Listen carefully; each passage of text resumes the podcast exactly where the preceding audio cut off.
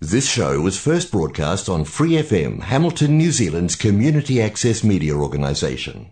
For more information on our lineup of shows and the role we play in the media, visit freefm.org.nz. 怀卡托华人之声，音质天成，悦动人生，伴我随行。怀卡托华人之声，音质天成，乐动人生，伴我随行。 You are listening to Waikato Chinese Voices. Follow our radio, share the world. 您正在收听的是 FM 八十九点零怀卡托华人之声广播电台节目，我们在新西兰为您播音。晚上好，各位听众朋友，您正在收听的是我们通过收音机立体声调频 FM 八十九点零和微信公众服务号博亚文创为您并机播出的怀卡托华人之声黄金时段的华语广播电台节目。我是今晚主播奥斯卡。时间来到了二零二二年四月十二号星期二晚上的七点钟，在今天啊。那么就在今晚午夜啊，新西兰政府将进一步放松边境管制，允许符合条件的持有工作签证和学生签证的外国人免隔离进入新西兰。那同时啊，新西兰还会向澳大利亚护照持有者彻底开放边界，允许他们无限制的进入到新西兰。这也就意味着最早一批。滞留在国内没有办法返回新西兰继续学业的留学生们，终于迎来了曙光。可是，在经过两年啊这样一个漫长的线上教学的特殊经历之后，到底有多少人还会返回新西兰，而有多少学生会抛弃新西兰呢？好了，那今天晚上首先和您见面的栏目依然是您熟悉的《中新时报》特约播出的。读报时间，您将了解到明天即将出版发行的《中新时报》各个版面的精彩内容。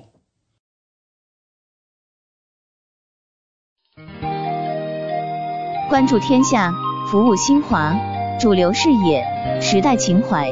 读报时间由《中新时报》特约播出。周二的中文广播节目。我们首先进入到了由新西兰南北岛全国发行的《中新时报》特约播出的读报时间。主持人小峰和奥斯卡会在这里和听众朋友们分享明天即将出版的《中新时报》各个版面的精彩内容。我们首先来关注一下《中新时报》版号 A 零二新西兰国内新闻。新西兰疫情最新播报：卫生部周二宣布。新西兰有一万一千零六十三例新的新冠社区病例，有六百二十二人住院治疗，其中二十三人在重症监护室或高度依赖病房。住院人数比周一的六百四十人有所下降，而重症监护病房的人数保持相同。卫生部还宣布了十六名新冠患者死亡。在死亡的十六人中，奥克兰地区六人，惠灵顿地区三人，王格努伊和坎特伯雷各两人，怀卡托中部地区和南部地区各一人。其中一人三十多岁，两人五十多岁，三人七十多岁，六人八十多岁，四人九十岁以上，包括十一名男性和五名女性。最新的死亡人数是公开报告的死亡总数达到五百一十六人，死亡人数的七天滚动平均值为十三人。新病例分布在以下地点：北地五百五十九例，奥克兰一千九百八十四例，怀卡托九百六十五例，丰盛湾五百三十六例，湖区二百一十四例，霍克斯湾四百七十四例。中部地区。五百三十四例，王格努伊二百二十五例，塔拉纳基三百七十例，东海岸是一百一十一例，怀拉拉帕一百三十七例，首都海岸六百八十三例，哈特谷三百五十五例，尼尔森马尔堡四百零四例，坎特伯雷一千八百一十三例，南坎特伯雷二百五十例，南部地区一千三百三十一例。以及西海岸一百零八例，另有二百一十个病例的位置不明。卫生部表示，周二的病例中有一万零八百六十例是通过 RAT 检测出来的，二百零三例是通过 PCR 检测出来的。在过去的二十四小时内，总共进行了一千八百八十五次 PCR 测试，同时报告了一万零八百六十四 RAT 结果。活跃的社区病例数为六万八千零九十六例，他们在过去七天内也确认，但尚未归类为已康复。社区病例的七天滚动平均值为九千七百三十一例，低于周一的一万零一百六十九例。卫生部表示，边境还有四十七例新的新冠病例。昨天周一宣布了七千五百九十三例社区病例。下面来关注《中新时报》版号 A 零二，新西兰国内新闻第二篇文章。第四届大洋洲中文教师大会开幕。四月九日，新西兰第四届大洋洲中文教师大会开幕式在线举行。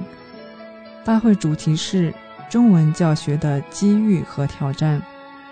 由新西兰中文教师协会、奥克兰孔子学院共同举办，来自新西兰、澳大利亚、中国、欧洲以及其他国家地区一百五十多名中文教师出席。中国驻奥克兰总领馆肖叶文副总领事在线出席。肖副总领事致辞表示，加强中文推广对于促进中外人文交流。具有重要意义。在中新建交五十周年之际，区域全面经济伙伴协定 （RCEP） 和中新自贸协定升级议定书相继生效，给中心经贸、教育、人文等领域交流注入更强大的动力，提供更广阔的空间。希望与会者深入切磋海外中文教育经验，为中国与新西兰。中国与大洋洲地区民心相通和务实合作，贡献智慧和力量。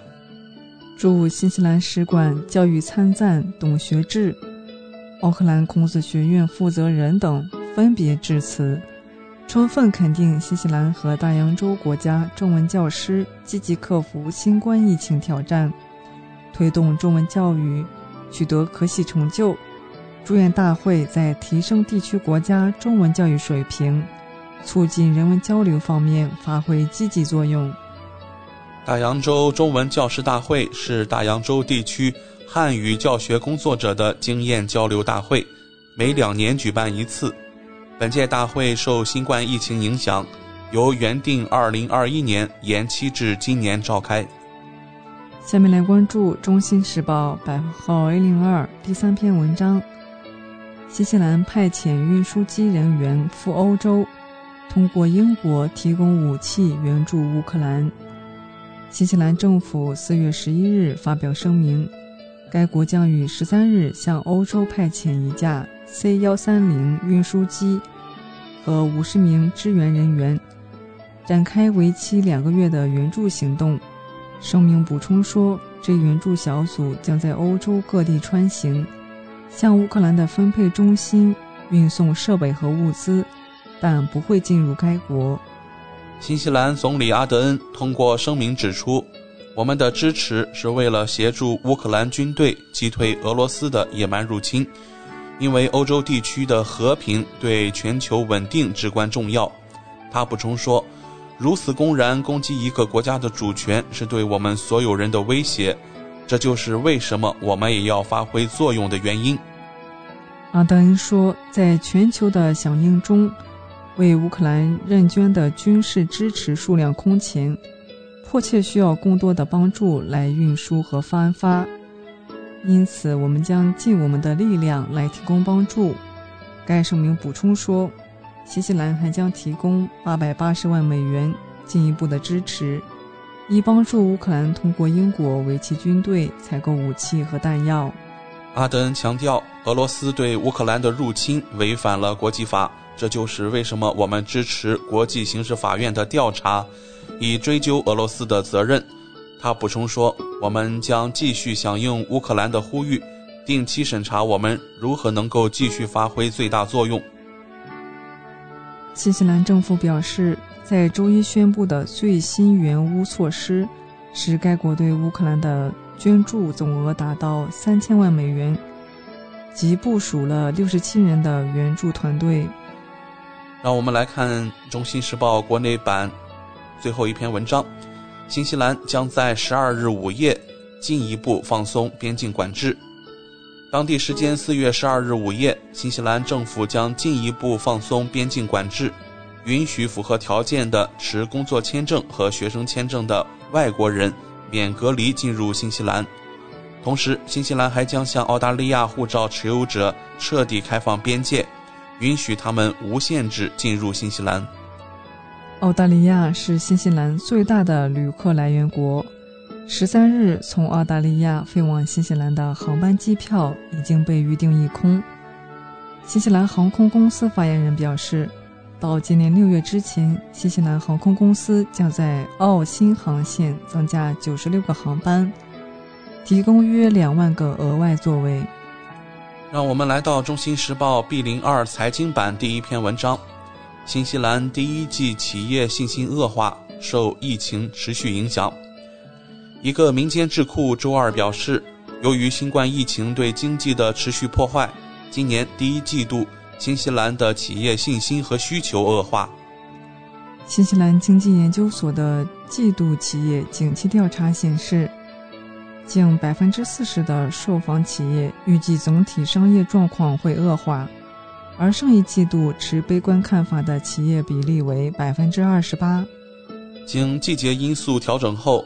百分之三十三的企业预计商业状况会恶化，而上一季度这一比例为百分之三十五。调查显示，衡量产能利用率的指标从上季度的百分之九十二点七上升至百分之九十七点一。新西兰经济研究所在其报告中说，制造业是调查中最不悲观的行业，但仍面临许多挑战。因为奥密克戎扩散影响了发货。报告说，近百分之五十六的企业报告说，第一季成本增加。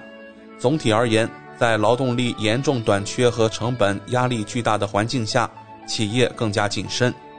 下面来关注《中新时报》财经版第二篇文章：高通胀迫使新西兰民众捂紧腰包。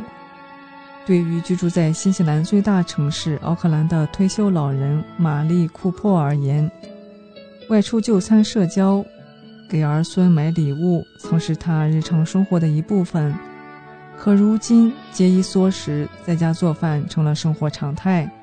除了新冠疫情的影响，让像库珀这样的新西兰普通民众减少外出、捂紧腰包过日子的一个重要原因是生活成本日益高涨。八日，记者在新西兰首都惠灵顿一家大型超市看到，新西兰人餐桌上常见的花菜价格高达七点五新西兰元一颗，比近几年同期翻了一番。黄瓜三新西兰元一根，青椒三新西兰元一个。位于南半球的新西兰正进入秋季，还没到果蔬价格高起的时节，到了冬天，价格还会贵很多。新西兰近来物价飞涨，以汽油为例，九十号汽油目前价格约为每升两点六至三新西兰元，加满一箱油的成本比一年前增加了百分之五十多。除油价外，日用品、食品、建材物资等商品价格均大幅上涨。奥克兰市政府近日宣布，当地电费、水费均将大幅上调。新西兰统计局数据显示，2021年第四季度新西兰消费者价格指数按年率计算上涨5.9%，为1990年第二季度以来最大涨幅。消费者信心指数则持续低迷。新西兰经济学家托尼·亚历山大在接受新华社记者专访时表示，疫情以及俄乌冲突带来的不确定性。是近期新西兰通胀水平持续走高的主要推手。新西兰日用商品和能源高度依赖进口，当海外能源价格上涨时，我们的进口成本就会上升，进而推高燃料和商品价格。据亚历山大介绍，消费支出在新西兰经济中的占比高达百分之六十五。当消费者信心低迷时，整个新西兰经济会受到拖累。亚历山大预测，新西兰今年冬季 CPI 涨幅可能达到创纪录的百分之七点五。新西兰老百姓在日常超市采购中已日益感受到囊中羞涩。通过网络海淘来寻找相对廉价的商品，也不是一个理想选项，因为高昂的运输成本将抵消价格优势。由于疫情导致供应链紧张，目前新西兰集装箱海运价格平均比疫情前上涨了五至十倍。因为疫情，很多海外供货商已经倒闭，加上运输成本太高。任何物资运抵新西兰都十分困难，亚历山大说：“他认为新西兰经济面临的供应链受损和劳动力短缺等问题，未来将长期存在。”家住奥克兰北郊的库珀正打算把心仪的花园改造成菜地，自己种点蔬菜，以减少在果蔬方面的日常开销。下面来关注《中新时报》B 零三留学移民版第一篇文章。新西兰留学生人数不足1.2万，较疫情前减少4万。新西兰移民局的数据显示，目前留在新西兰的留学生不到1.2万人，比疫情前减少了4万人。在两年前，新西兰的留学生人数多达5.2万人。然而，奥克兰大学2021年年度报告显示，该校去年入学的学生人数创历史新高。其中包括五千三百九十一名外国学生，比二零二零年增加了五百人，仅比疫情前的2019年减少了六十三人。新西兰移民局表示，目前在新西兰的一万一千八百名留学生中，有一半的学习签证将于今年到期。政府从今年年中开始允许五千名新留学生入境。但直到十月才会批准其他学习签证。让我们来看《中新时报》留学移民版第二篇文章：新西兰政府将禁止小学生喝汽水和含糖饮料，是时候禁止学生在学校喝不健康的饮料了吗？政府希望禁止小学生在校喝起泡汽水和所有其他含糖饮料，这意味着一到八年级的学生只能喝水、牛奶和植物奶。教育部现在开始咨询阶段，接受学校、家长和卫生专业人员的意见。教育部长克里斯西普金斯说：“我们知道，如果孩子们吃得好、喝得好，就会有无数的好处和良好的学习成果。而研究表明，蛀牙现在是新西兰儿童中最常见的疾病。”西普金斯表示，2020年9月至2021年8月期间。新西兰儿童的肥胖率也显著增加。更糟糕的是，在新西兰，含糖饮料占儿童糖摄入量的四分之一以上。在学校推广健康的饮食是其他经合组织国家的普遍做法。证据还表明，在儿童发育过程中，越早培养健康习惯越好。最初的提议是在小学提供健康饮料，但政府也在考虑。在中学实施类似的政策。让我们来到《中新时报》C 零二旅游版第一篇文章：新西兰室内比室外脏百倍，专家认为家庭需要强通风。建筑专家呼吁在新西兰所有新住宅中强制安装通风系统，以帮助遏制新冠和其他空气传播疾病。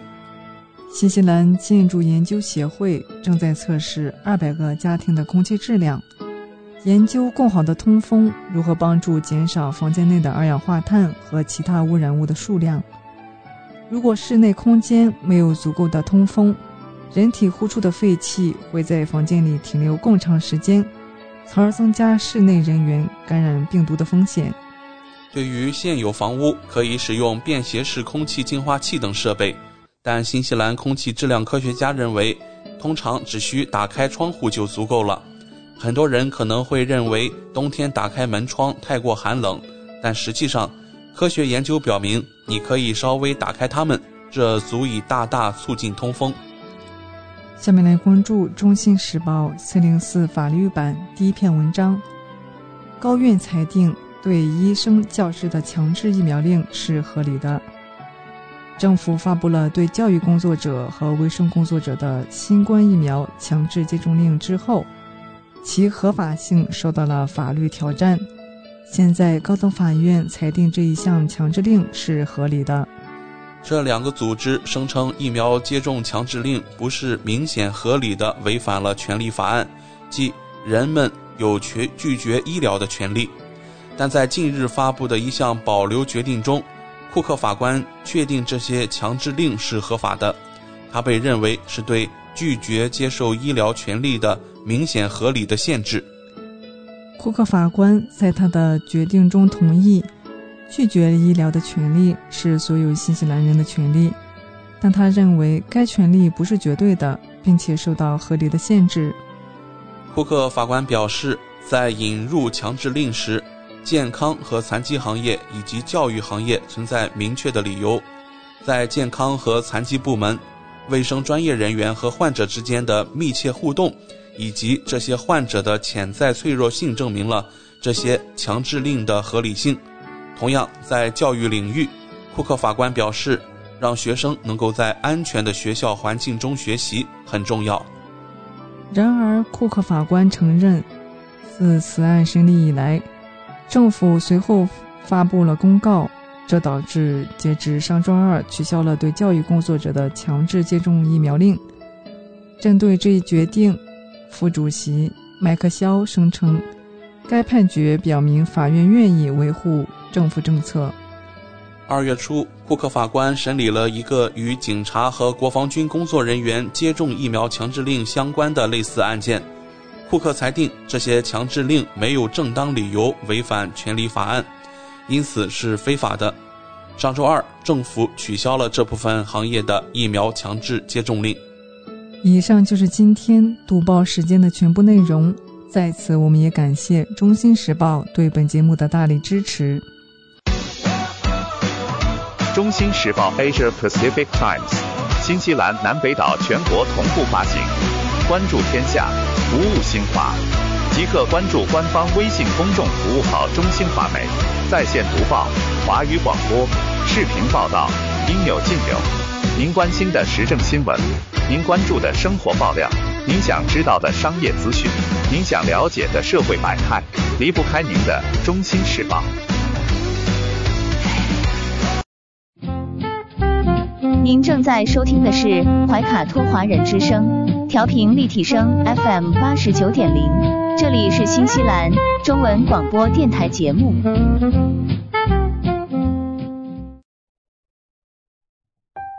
光影随行，戏如人生。怀卡托华人之声中文广播带给您精彩经典的影视剧和纪录片分享，让我们与您展开一段胶片之旅。共同陶醉于光影世界。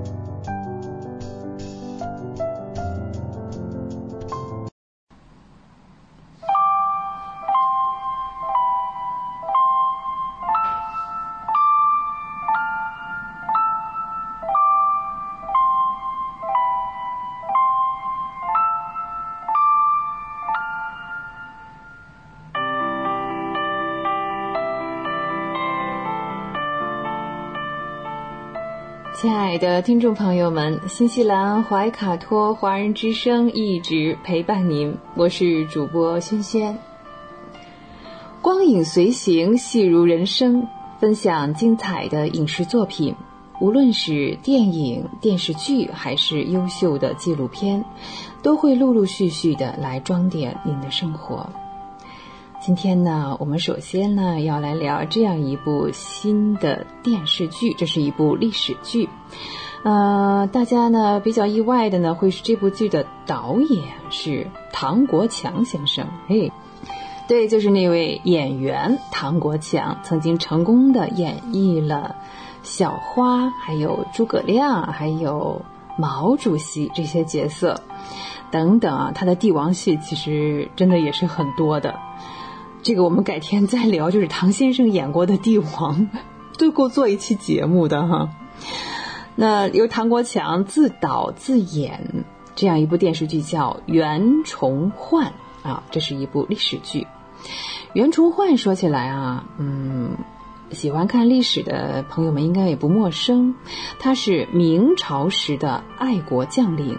曾经多次带军呢，是应战了清军，并且呢，先后取得了宁远大捷、宁锦大捷。袁崇焕呢是战功赫赫，他的老师啊乾隆熙也是身居高位。这师徒二人呢是一文一武，深受明思宗的信任。同时啊，哎呀，树大招风啊，也遭到了同僚们的嫉恨。其中呢，也包括了大太监。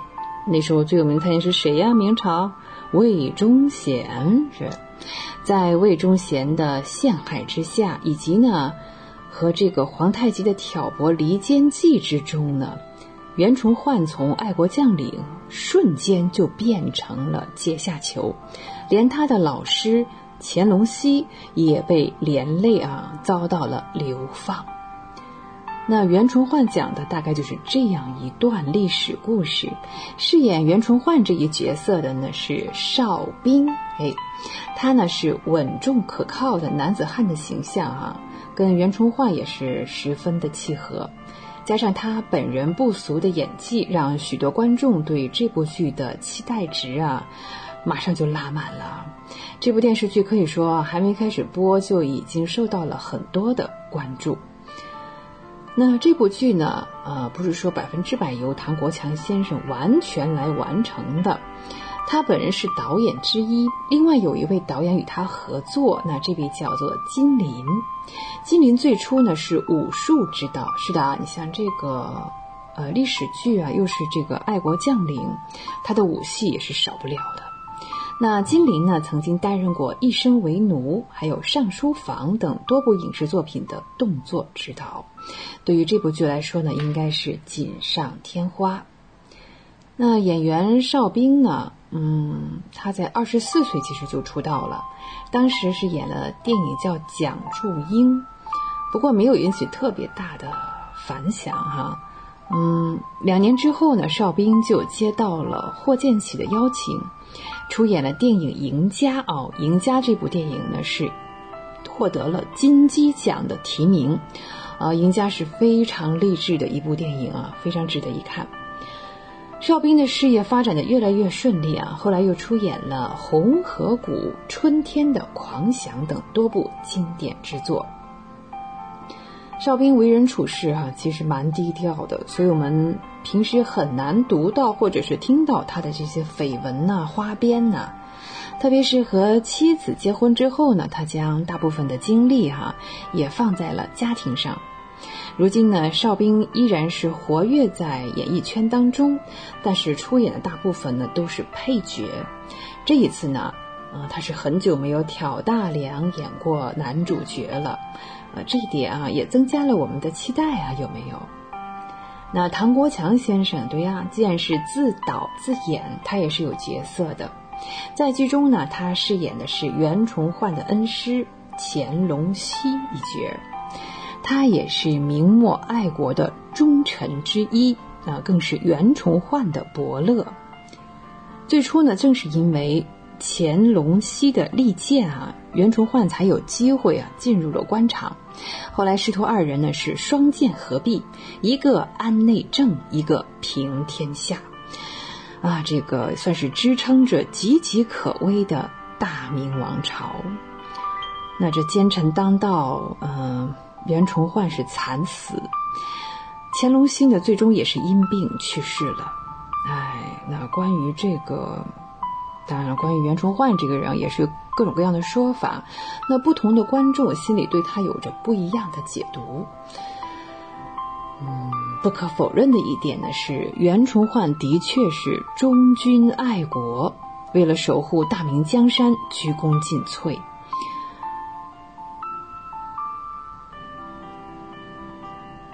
我们期待这一部袁崇焕能够早一点开播。好，聊完了这部新的电视剧之后呢，嗯，啊，瞬间我想起一件事哈，今年一转眼又是四月份了，好快呀！嗯，去年的这个时候呢，香港的著名影星廖启智先生，呃，离开了我们。转眼是一年的时间，嗯，他的妻子陈敏儿，呃，罕见的接受了采访，分享了自己的近况。他说呢，呃，廖启智离世一年，呃，他终于停掉了廖先生的手机，啊。可以说，廖先生在从影的数十年当中，演绎过很多经典的电视剧、电影，塑造了一个又一个让我们难忘的角色。虽然都是配角，但也是家喻户晓。哎，年龄增长之后呢，嗯，他也依旧是敬业乐业的演好每一个角色，哪怕是戏份不多。嗯，那天有不测风云，一直很喜爱运动的廖先生呢，也是突然感到身体不适，入院检查之后呢，才确诊为癌症。尽管他是非常积极的面对啊，嗯，可是病情恶化的还是太快了。在去年的三月底啊，对于这个时间呢，他只有六十六岁啊，那就离开了我们。廖先生去世之后呢？他的妻子陈敏儿偶尔会参加一些朋友的聚会，啊，当时看起来这个状态还是蛮好的。嗯，他自己讲呢，啊，他走了一年之后呢，我终于放手了，最近停掉了智叔的手机。他坚信，啊，在天国一家呢会重新相聚，但是呢，还是有很多的不舍和牵挂之情，每天呢都在围绕着他。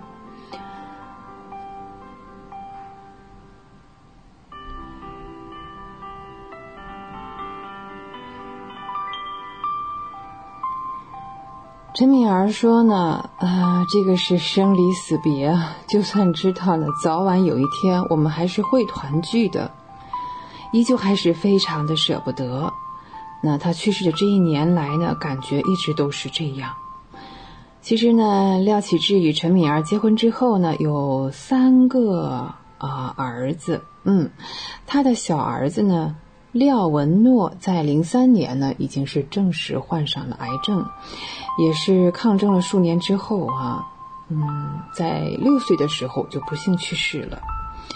那所幸呢，他的大儿子廖文哲，还有那次子廖文信，都是平安的长大了。这两位现在都已经大学毕业，都从事着自己喜欢的事业。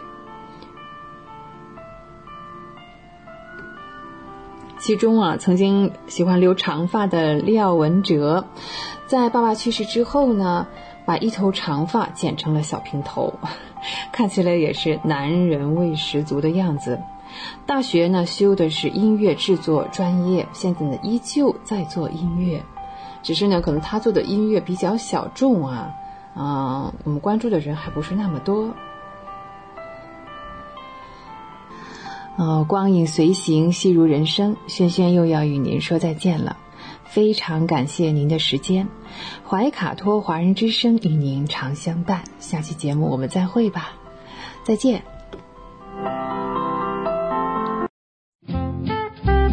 您正在收听的是怀卡托华人之声，调频立体声 FM 八十九点零，这里是新西兰中文广播电台节目。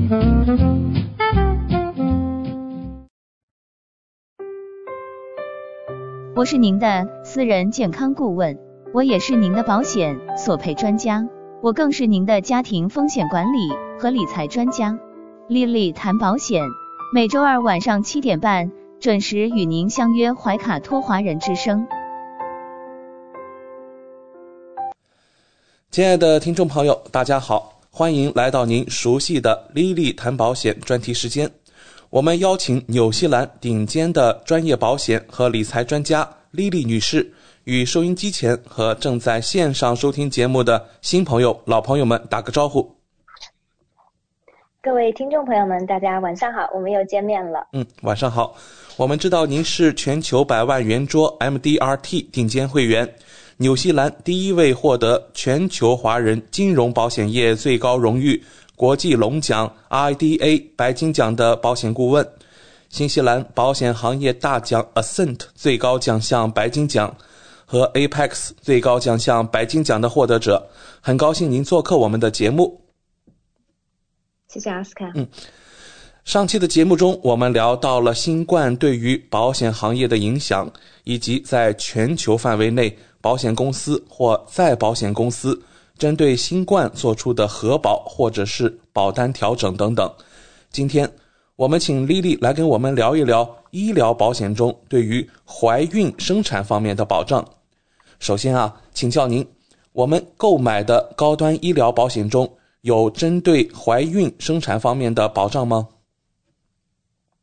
嗯，谢谢奥斯卡。嗯，呃，首先第一个要说的呢是，其实怀孕生产呢，它是在我们购买的高端医疗保险中呢，它是属于 general exclusion，叫大免责。嗯，但是呢，不同的保险公司跟不同的保险计划，它会有一些怀孕生产方面的部分的保障。嗯，呃，有的公司呢，它是作为 loyalty benefit；有的公司呢，它就是在保险中，就是以一个小的这种。Benefit 出现的，嗯，那么 in general 来讲呢，我们在纽西兰呢，怀孕生产是免费的，不需要花钱，然后呢，也不需要等待，因为生孩子嘛，两条人命是很大的事情，所以整个的这个纽西兰的公立呢，其实能够提供非常非常好的保障。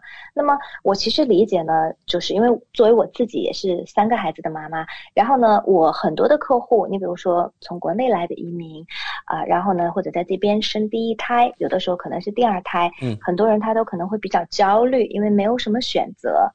因为在国内的话，大家可以选择去啊医院，然后找不同的医生，是的，然后呢，主任医生啊等等。那么在纽西兰的话呢，因为我们的公立医疗系统呢，其实能够为产妇啊。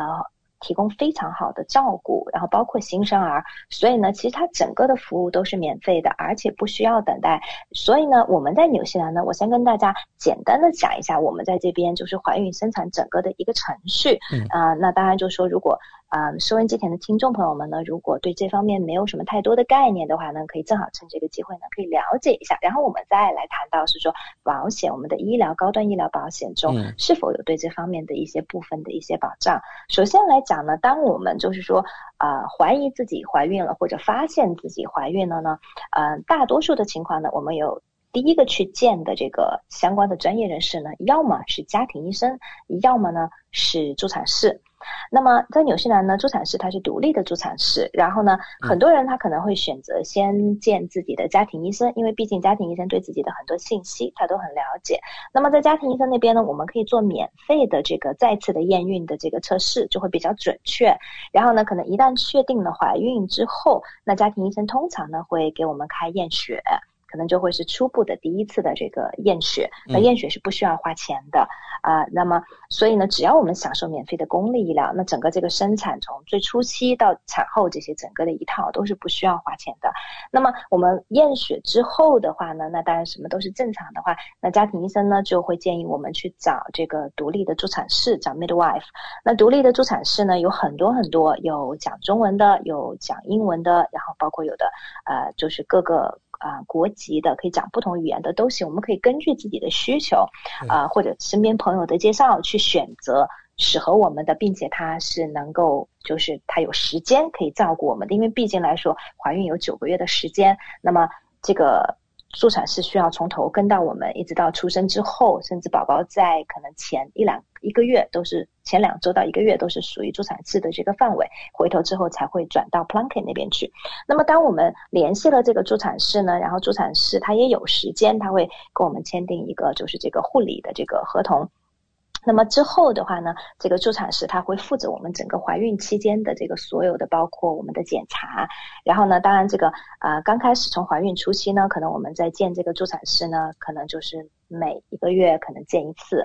然后呢，到了怀孕的后期的话呢，看不同的 trimester，那我们可能再见助产士会变到频繁到一个礼拜一次。那如果怀孕中我们有出现任何的其他的 complication，比如说妊娠糖尿病，这是比较常见的，尤其在华人朋友中间其实是蛮。蛮常见的。那么可能就是助产士会对我们有一些额外的一些监测。那么在怀孕中呢，通常来讲呢，我们需要做两到三次的 B 超。那么这个 B 超呢，通常第一次呢是看我们这个就是判断我们这个胚胎的大小，然后看我们这个预产期是什么时候。然后呢，第二次的 B 超呢，大概是在十周到十二周的样子。然后呢，这个是作为这个啊。唐氏综合症的这个筛查，我们叫 NUCO scan，然后通常是在纽西兰是由这个做 B 超加上做验血来完成的。那这个大家可能有生过孩子的都知道，这个都是免费的。嗯，然后呢也不需要花钱。那有的可能有的朋友会讲说，为什么我们在怀孕中的 B 超有时候需要花一些钱呢？其实这个是跟检查机构不一样，然后呢，它可能。呃，申请到的政府 funding 或者是说它制定的价格不一样，那有很多的地方我们是可以选择免费。去做这样的检查完全不需要花钱，也有部分的检查机构要收一部分的钱。你比如说，有的地方可能要收五十块钱或者是什么样的。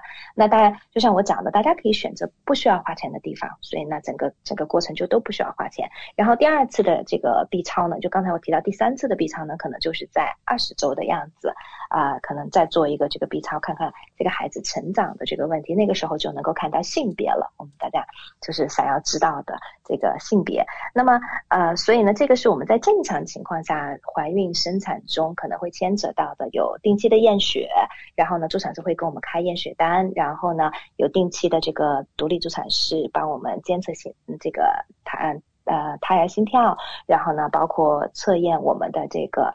啊，就是做尿液检查，看看就是比如说血糖啊等等这些东西，嗯，啊都会在里面。然后包括我们的这个 B 超。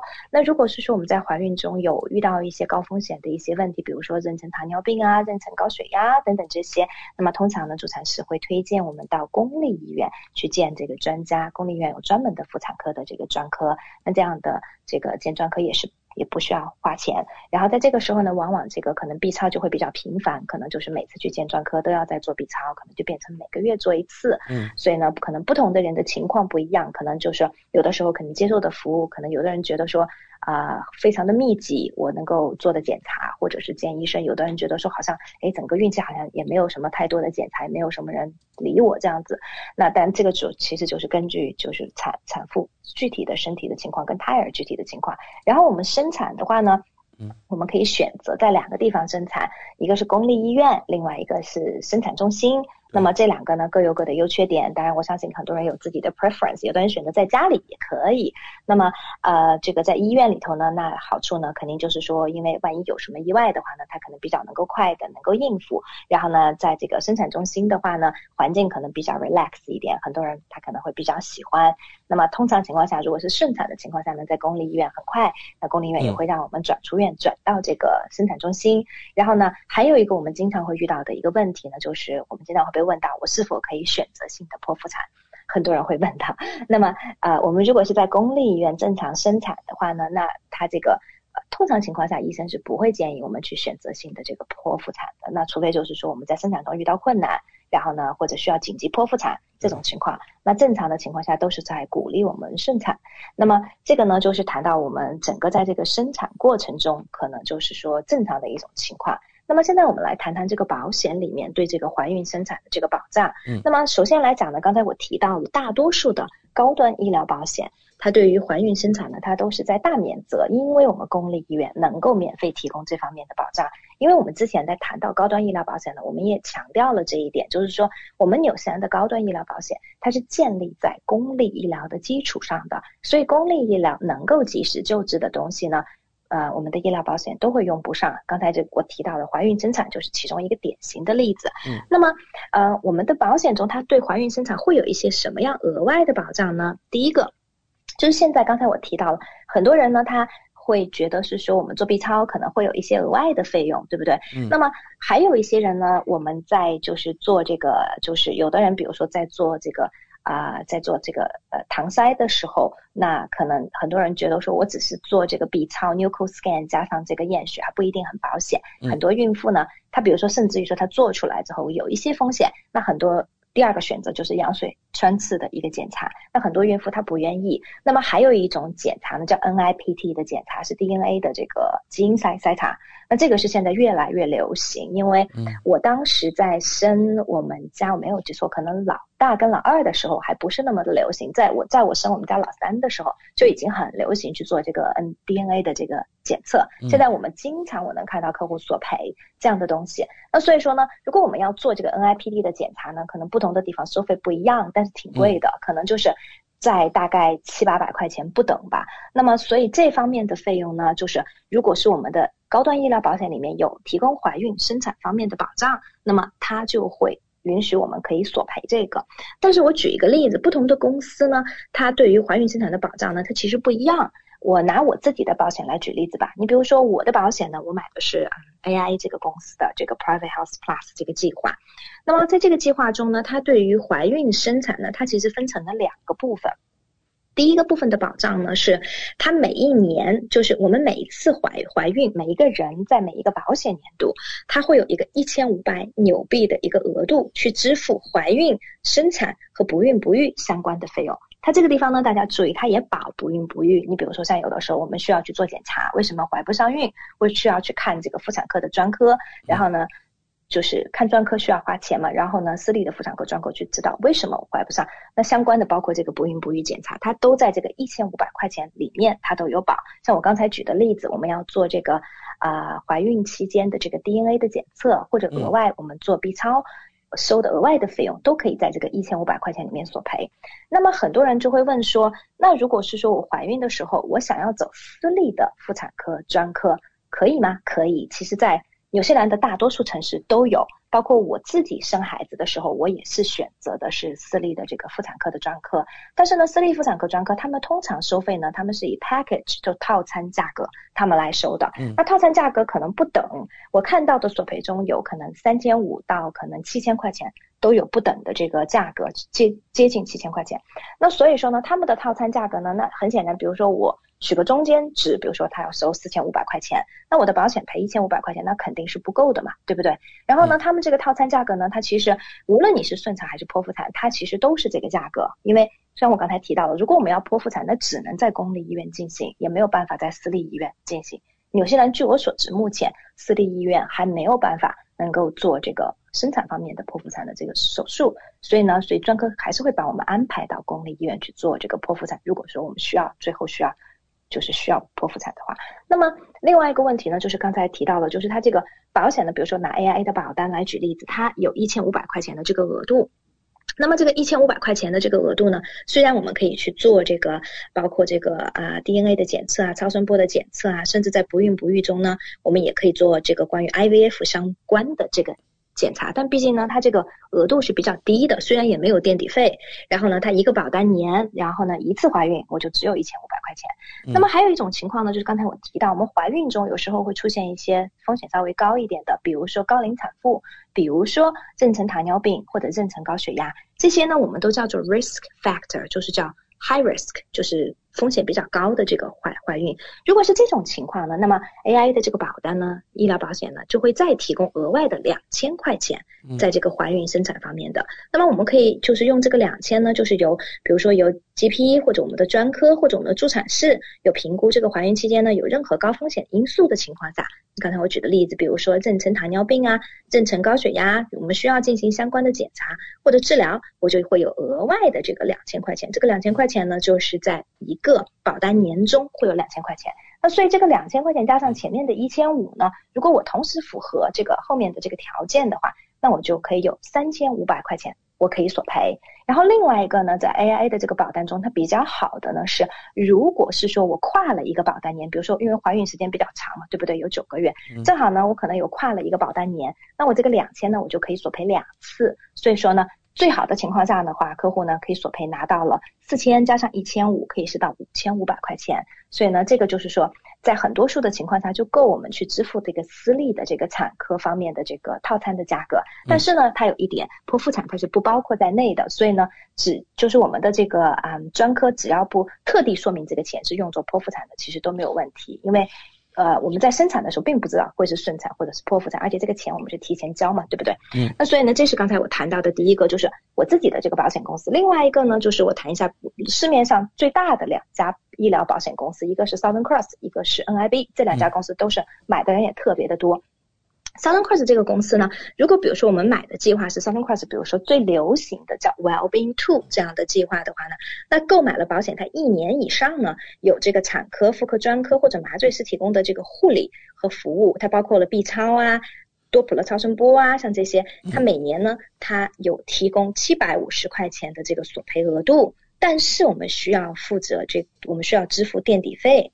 然后呢，所以它有一些条件，第一个是要等十二个月，然后呢，第二个呢就是我们需要付垫底费，它最多会赔到七百五十块钱，所以它额度呢不多不多。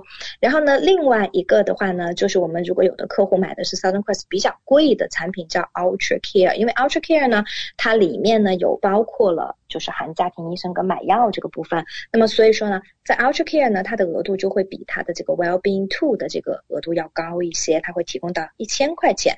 对它的这个索赔的这个额度，但是也是要等一年。对，嗯，然后呢，还有一个呢，就是呃，我们刚才提到的这个啊，刚才我们提到的，在这个 NIB 的这个计划，那 NIB 呢，也是一个比较流行的一个医疗计划，高端医疗保险的计划。那 NIB 的话呢，它对于单次怀孕来讲呢，在一个保单年中呢，它目前的额度算是最高的，在。行业中，目前就是三三家公司对比中，在这三家公司中算是最高的。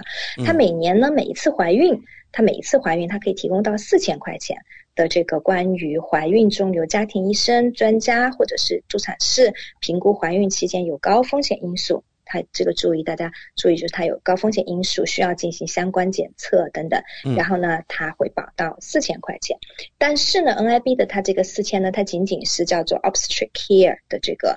就是 benefit，它不会把不孕不育这一点，所以呢，这个是一个小的这个区别，对，而且呢，它也是有特别说明是剖腹产，还有宫外孕，它是不包括在里面的，对，所以这就是呢，可能市面上比较流行的三家公司，我们刚才做的一个这个对比。嗯，感谢丽丽带来详细的介绍。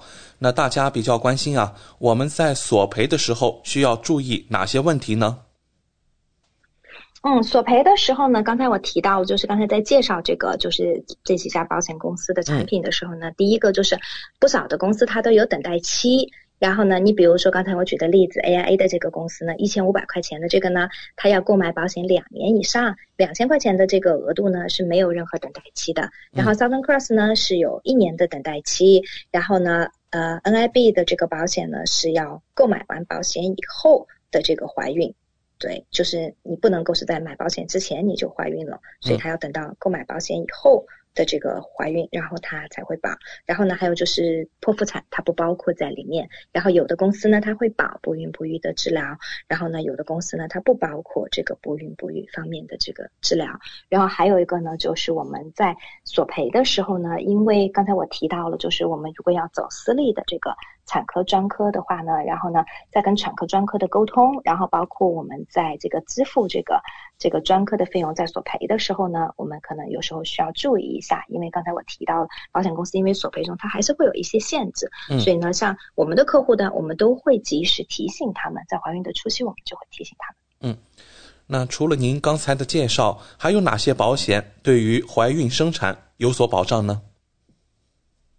嗯，没错，就是怀孕生产呢，因为是个风险很高的事情，对于妇女来讲，那所以说呢，我们经常也会遇到客户会询问，是说，呃，但我们的大病保险会保吗？我们的人寿保险会保吗？嗯，那我们从这个就是 general 的角度来讲呢，那如果我们因为怀孕遇到了，你比如是说很不幸遇到了风险非常大的，然后比如说导致引发其他的并发症去世，那人寿当然是会赔。因为人寿保险它没有这个方面的免责，我们之前已经提到过了。有些人的人寿保险它没有免责，好的人寿保险我是这样，没没有免责，它是真的是非常好非常好的人寿保险。那大病这个保险呢，如果我们怀孕中遇到了意外，就是有一些并发症符合这个大病的这个索赔，那当然大病保险它也是会赔的。我之前有遇到过，就是呃客户因为怀孕引发的肺动脉高压非常大的这个疾病，最后大病也是有索赔。虽然救治呢是在公立医疗免费进行的救治，可是大病保险呢是正常索赔。大病保险它就是说，只要你符合它的条件，无论是我之前提到过的，我们因为不幸感染了新冠，然后呢进重症监护，或者是我打了疫苗造成了一些，或者因为怀孕造成了。这个严重的一些啊反应，只要达到了它的这个索赔的标准，它都会理赔。另外一个呢，就是我们的大病保险里面呢，有的保险公司呢，它其实里面它有赠送一些保障，怀孕生产方面的保障。我还是拿我自己的保险来举例子，因为这个比比较好举举例子。比如说 AIA 的保险，它里面有赠送叫新生儿保障。新生儿保障呢，就是。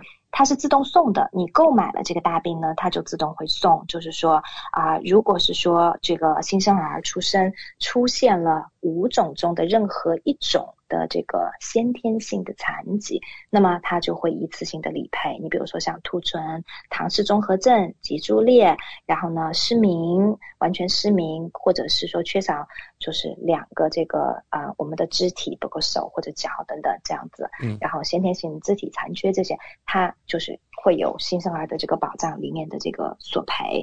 然后呢，嗯，当然它这个它是说的，它这个就是定义是要就是出生的时候患有。五种特特定先天性疾病中任何其中一种，并且在出生三十天后要存活下来，然后呢，他会赔到我们的保额百分之五十，最高达到五万块钱。但是呢，我们索赔这个不会降低我们投保的，我们大人投保的这个重疾保险中的这个保额，它是它是不会降低的。所以这个是大病中第一个是自带的。另外呢，我们在购买大病保险呢，我们可以选择性的投保呢，它叫。Maternity 的一个保障，就是怀孕生产方面的这个保障。当然，这个选择性的这个保障呢，它叫 optional children and maternity benefit，就要单独的加钱。当然也不是很贵。那这个保障呢，它其实主要是把怀孕中呢三种比较严重的这个。怀孕中出现的意外，第一个呢，子痫，我之前也有客户索赔过。然后第二个是葡萄胎，然后呢，第三个是弥散性血管内凝血，就叫我们英文简称叫 DIC，这个是很严重的。那我们遇到任何这三种中的这个怀孕中的 complication。这个妊娠一定都需要终止，因为风险是非常大的啊。那么所以呢，它我们如果有加选这样的保障的话呢，那么它就会理赔。但它理赔呢，它因为这个加选的这个保额并不是很，就是这个这个这个保障并不是很贵，所以它的理赔呢就只有一万块钱，也不是很多。但这个理赔呢也不会降低我们本来购买的大病的这个额度。所以目前来讲呢，这个就是我们的重疾中能够对我们提供的这样的一些保障，对。感谢丽丽今晚带来医疗保险中对于怀孕生产方面保障的精彩介绍，和听众朋友分享了最新的业界资讯。选择丽丽就等于选择了一位私人健康顾问、保险索赔专家、家庭风险管理和理财专家。再次感谢您今晚带给我们的访谈节目。嗯，谢谢大家。如果大家还有额外的问题呢，欢迎大家下来以后呢可以联系我，添加我的微信，微信 ID 呢是 N Z L E E L E E，或者搜索我的手机号码零二一八九六三五八，然后可以单独跟我咨询。嗯，好的，谢谢丽丽，我们下周老时间和大家空中电波再见。谢谢，我们下周见。跟 Lily 买保险，关键时刻从来不会让您失望。听众朋友不但可以在每周二晚间七点半收听到 Lily 在怀卡托华人之声的专题节目，还可以在每周全国出版的《中心时报》财经、保险、金融版面找到 Lily 的专栏文章和联系方式。我是您的私人健康顾问，我也是您的保险索赔专家。我更是您的家庭风险管理和理财专家，丽丽谈保险，每周二晚上七点半准时与您相约怀卡托华人之声。怀卡托华人之声，音质天成，悦动人生，伴我随行。怀卡托华人之声，音质天成，乐动人生，伴我随行。You are listening to Waikato Chinese Voices. Follow our radio, share the world. 您正在收听的是 FM 八十九点零怀卡托华人之声广播电台节目，我们在新西兰为您播音。感受东方文化，体验汉语魅力。怀卡托华人之声电台主播轩轩主持，中文了不得，让您足不出户，感受地道中文，轻松学汉语，快乐中国行。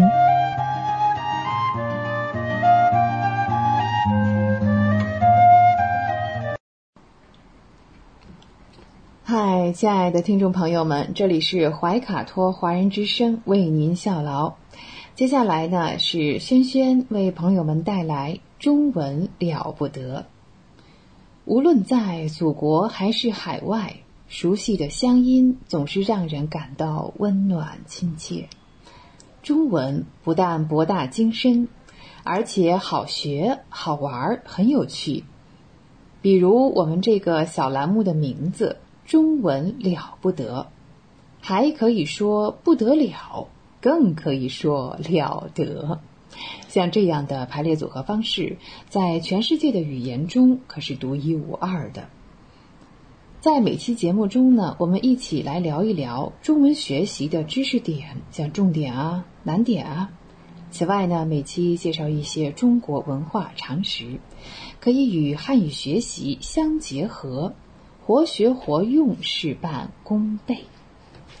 今天呢，我们先来聊一个字，哎，说起来是很简单的哈，叫“来”，来，啊，来去的来，来啊，它是一个动词，哎，呃，在另外一个动词的前面表示，哎，我马上要做这件事情了，要做某一件事情，在口语当中啊，“来自”这个用法是经常用的。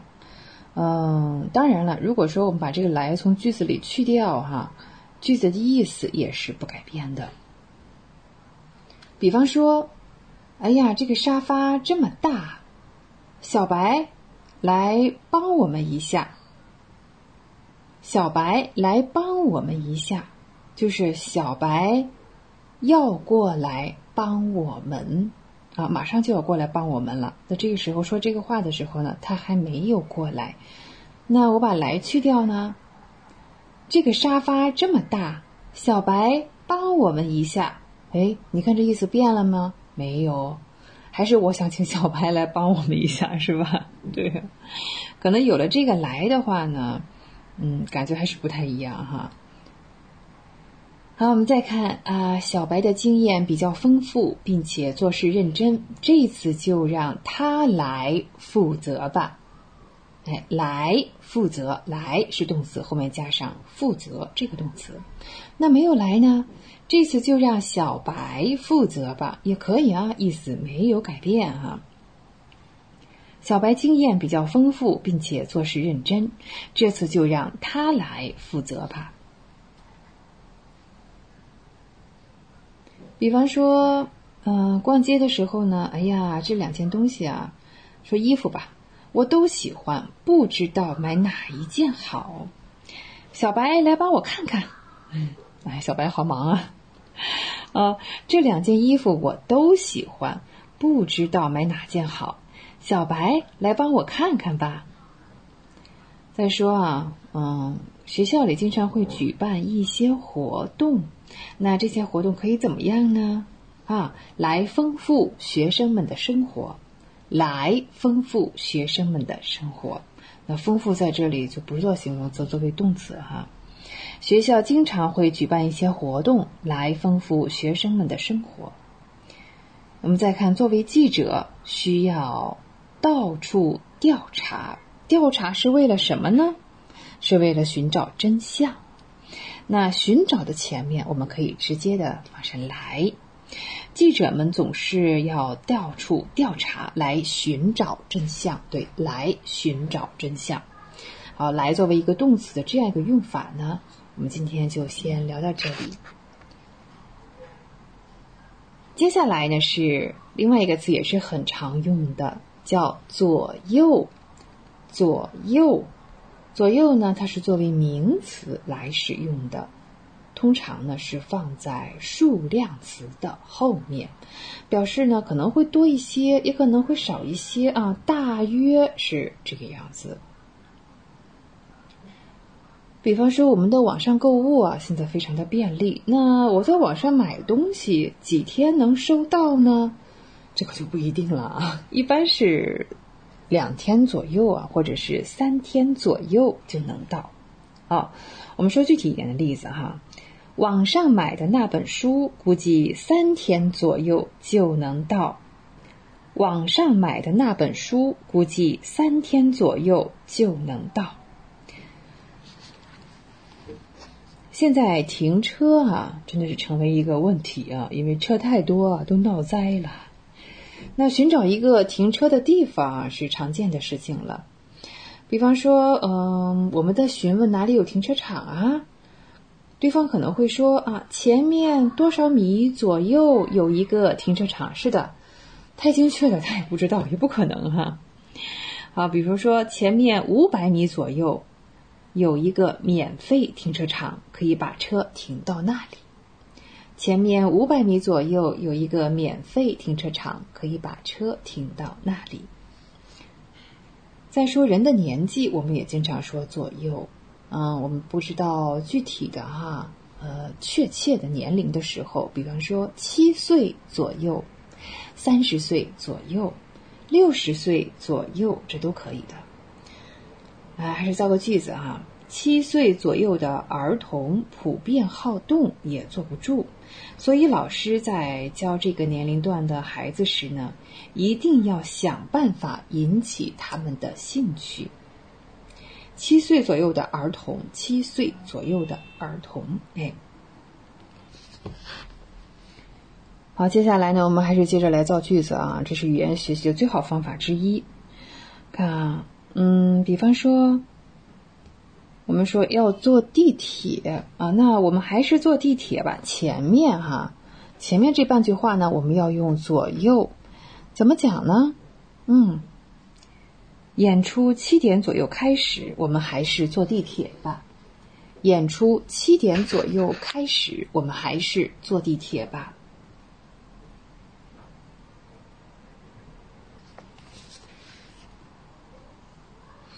再说啊，小白呢可能要去北京出差，那去多长时间呢？不一定哦。那就是我们给他想一个吧，说五天左右怎么样？小白要去北京出差，要去五天左右。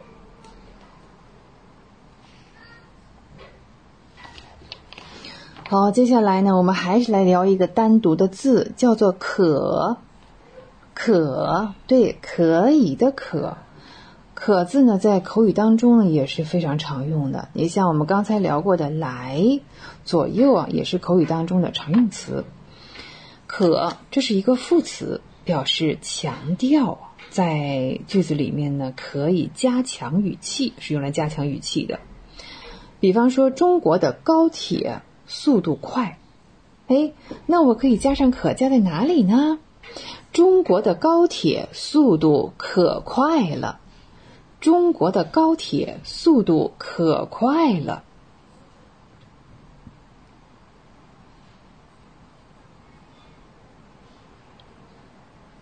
可呢，用在否定的情况下、肯定的情况下都可以。我们来看啊，这样一种情况。嗯，可能有的时候机票不是那么好买，是吧？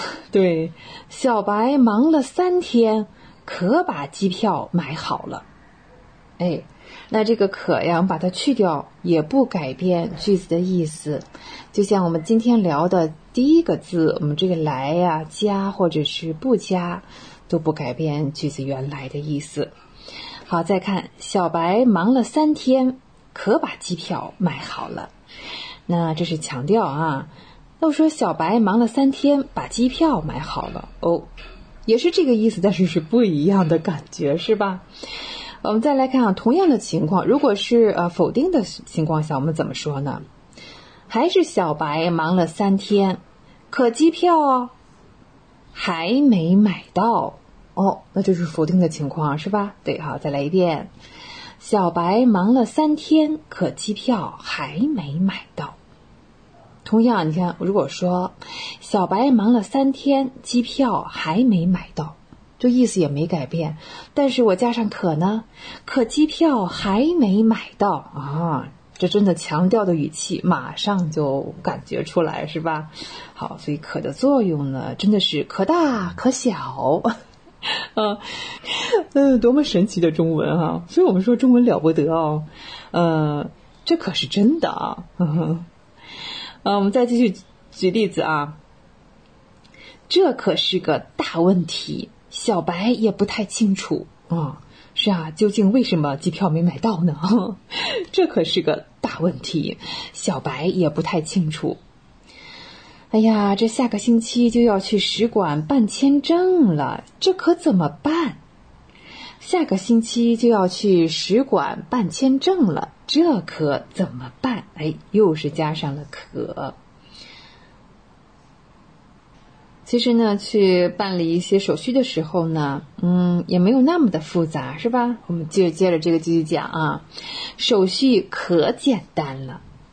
啊，手续非常简单哈，手续可简单了，把表格填好上交就可以了。手续可简单了，把表格填好上交就可以了。我们再说小白的房间啊，哇，还是比较乱的啊，因为他很忙嘛，他不是在忙着买机票吗？啊，那妈妈一看呢，哦，很生气，是不是？对呀，小白房间这么乱。可把妈妈气坏了，小白房间这么乱，可把妈妈气坏了。啊，这是可的用法。我们造了这几个句子之后呢，嗯，还是蛮简单的。大家也发现了，口语当中呢，我们也是经常用的。好，今天我们聊的这三个词呢，像来、左右、可，都是常用的。好，那聊到这里呢，接下来呢，我们将进入下一个小单元，是我们的大型系列的中国历史文化。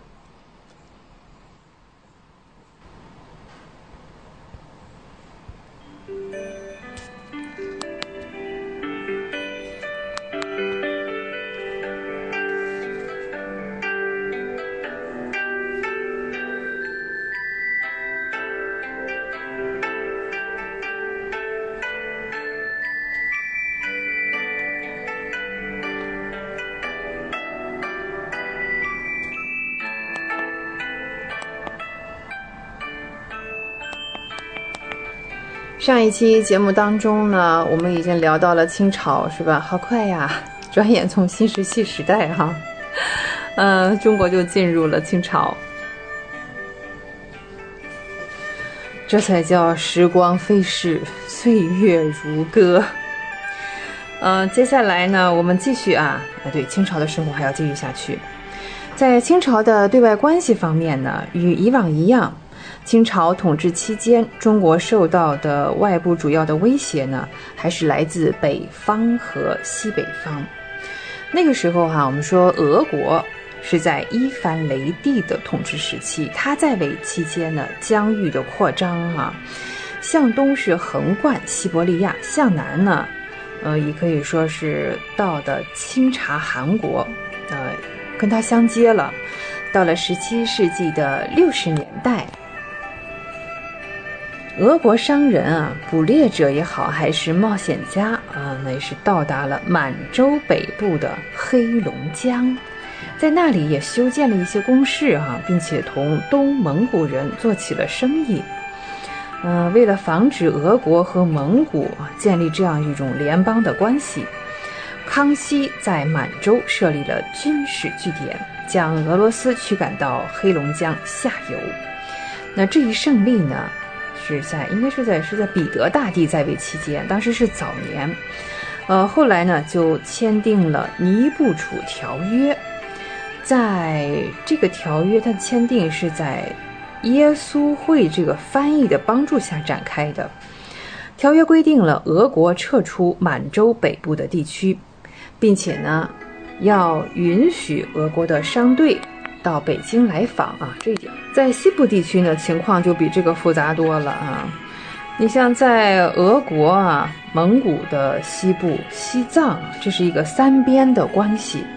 康熙和乾隆先后呢都跟蒙古交战过，也进军了西藏。在公元的一七二七年，和俄国签订了一份这个新的条约。清朝在战争中啊。嗯，应该说他曾经一段时间是取得了两百六十万平方公里新领土的控制权，这些地区呢都成为了受保护的领地，由理藩院来管辖，独立于其他行政的管理体系。嗯，中国人的这个大一统的观念啊，由此得以彰显。从那个时候开始呢，即便啊后来中国的边境哈在十九世纪呢是有所收缩的，但是呢中国人民一直坚持清政府确定了的中国合法国境线。欧洲人呢在唐朝和元朝我们聊过哈，嗯到达了中国，但是直到十六世纪，随着大航海时代的到来，大量的欧洲人呢来到了中国，这当中呢有传教士。嗯，等等啊，商人啊，其中呢，嗯，受教育程度比较高的，也是最精明、最积极进取的哈，还是这个耶稣会。耶稣会呢，最早在明朝来到了中国。起初呢，这帮人也蛮有意思哈，他穿的是佛家僧侣的这些衣服。那学习了这个中国文化之后呢，又换上了儒生的外衣。嗯，这帮人呢，他研习了汉语啊，像儒家经典呢，利用天文、地理、雕刻、火器知识，啊，进入了北京的这个朝廷，甚至得到了这个天文官叫钦天监的这个职位。一六四四年，满族人取得政权之后呢，嗯。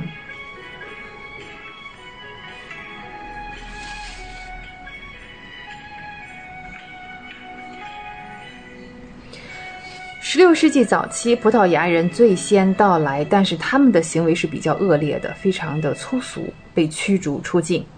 在十六世纪中叶呢，他们又来了啊，这次呢获准他们进行贸易，但是只能在小小的澳门半岛上，呃，这里有城墙啊，与其他的中国地方分隔开来。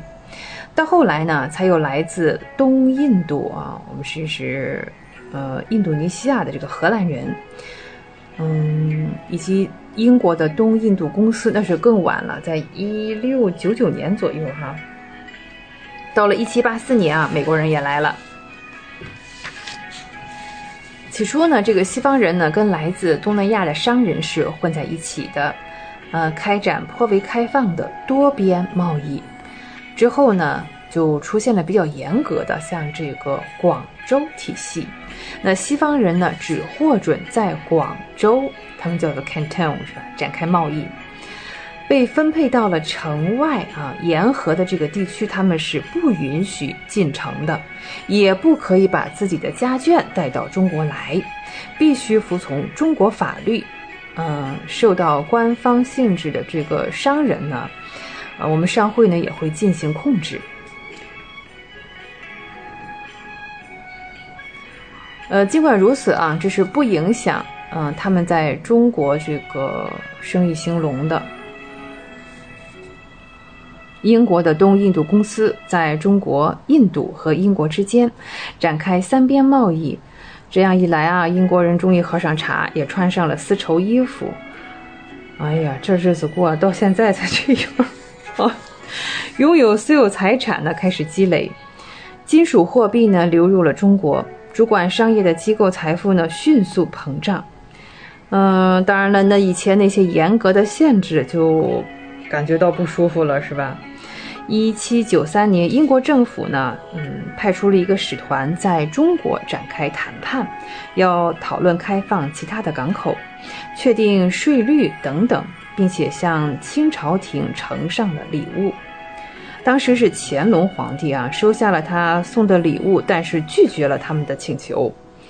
嗯，当然了，这个这个大使哈也挺怪的。我们这儿要行三跪九叩之礼，他拒绝啊这样做哈。当时还有一封非常有名的信啊，对皇帝给英国写了一封信啊，说这个使节是多么的无礼，是是挺无礼的，入乡随俗嘛哈。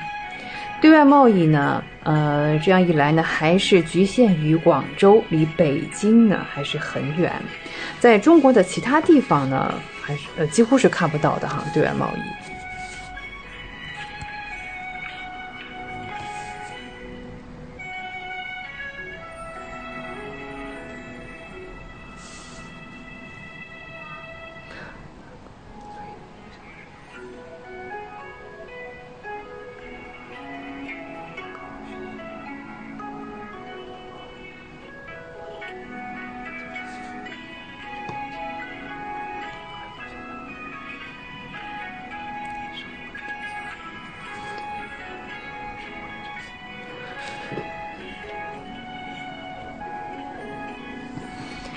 关于明清的文化，他们经常是我们说这两个朝代哈被并列的提出哈是常有的事情。嗯，像人口啊，像农作物一样啊，嗯，文化生活比过去也是更加的丰富了。你看我们上面聊到的，像士绅啊、文官啊，这个专业化的呃文人阶层啊。嗯，其他人数和这个这个著作都远远超过了历朝历代，哎，所以明清文化是非常的繁荣的。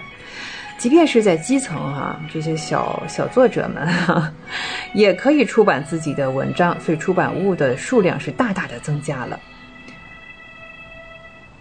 书店。哎，这个行业在明朝发展的相当成熟。店中呢，它也可以售卖这个儒家经典啊、唐诗宋词啊、彩印的画谱、小说啊，当然科举考试的，我们说考试书店啊，现在叫考试书店，过去也是有的。呃，考试的八股文呐，还有这个范文啊，对，都有。我们说叫现在叫作文选，是不是？啊，那受到佛教的影响与冲击，中国文化在宋代开始向内转化。这一趋势呢，使得后来呃，这个汉族人哈对蒙古人的统治呢，真的是挺反感的啊。呃，延续到了明清，中国文化呢，这时呢对外来的影响啊，呃，几乎是自动屏蔽了啊，刀枪不入。嗯，清朝统治呢。在这其中的影响也，嗯，不太多。对啊，我们看看那个《红楼梦》啊，想起来没有？哎，这部作品成型于这个时期。另外呢，当时非常有意思的一些现象呢，一些很有，呃，想法很有个性的思想家，他们拒绝朝廷的任命啊，朝廷让我当这个官，我不去。呃，在过去哈，真是历朝历代很少发生这样的事情。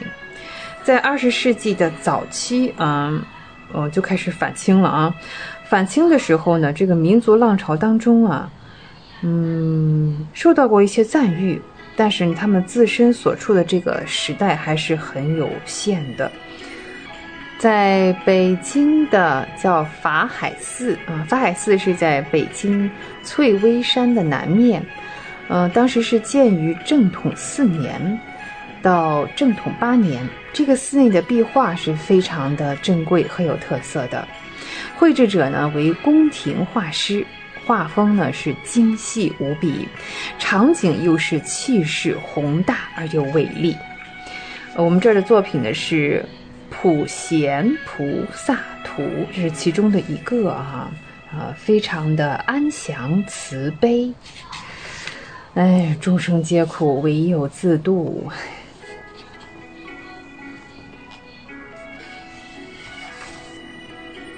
明清时期呢，中国人非常推崇的那些传统的，像这些高雅文化，比如绘画、书法、诗歌、哲学。那于此而来呢，精美的瓷器也出现了啊，青花瓷，对，太棒了哈。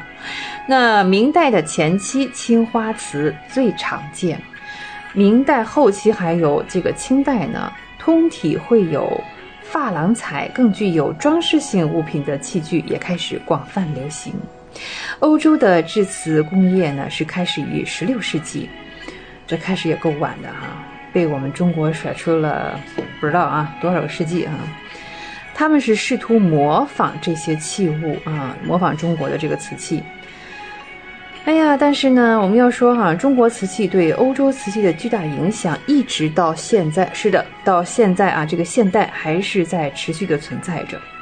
不过呢，我们呃回顾起来的时候哈，好像我们这个明清小说聊的比较多啊，明清的瓷器聊的不是那么广泛。中国的小说哈，嗯，是脱胎于早期说书人用的这个话本儿。就跟我们现在听这个评书似的啊，这种感觉。他把这个说书人的话记录下来啊，再加工啊，经过艺术加工啊，呃，变成了小说。中国小说串联起来的章回的构成啊，大概就是这样一个样子。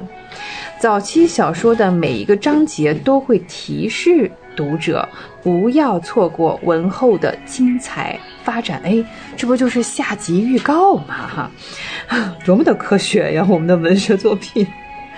明清时期呢，科考失败的人，对也会从事这个小说的创作，啊，虽然人家没考上状元，但是写点文章、写个故事还是绰绰有余哈，并在作品当中呢，啊。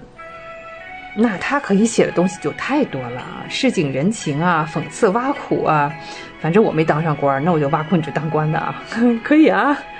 由于多数的小说都是用白话文写成的，对，在这个时期是这样哈。文人圈子当中呢，嗯，说白话文好像没有那么体面，那作者一般就会用一个笔名，对。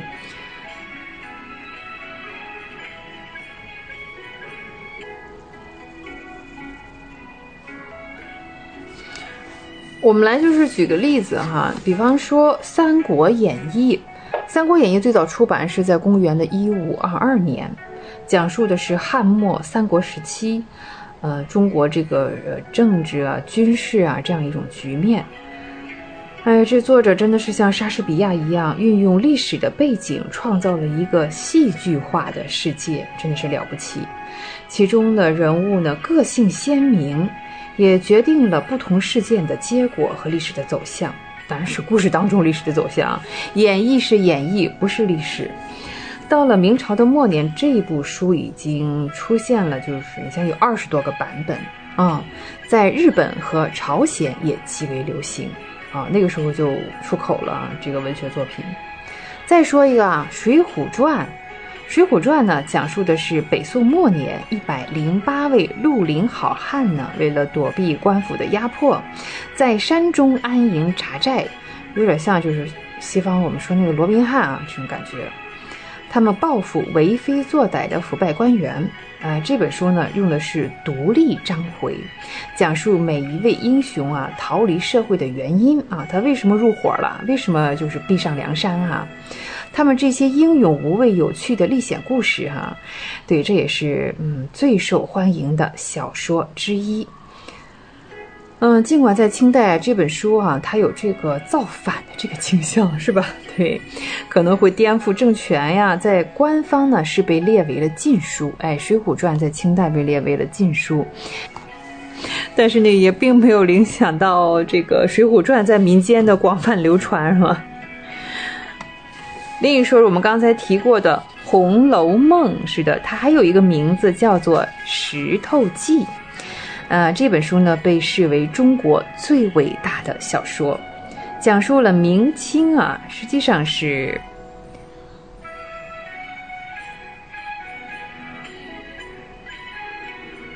它讲述的是明代早期的世家青年，我们说贾宝玉的成长过程。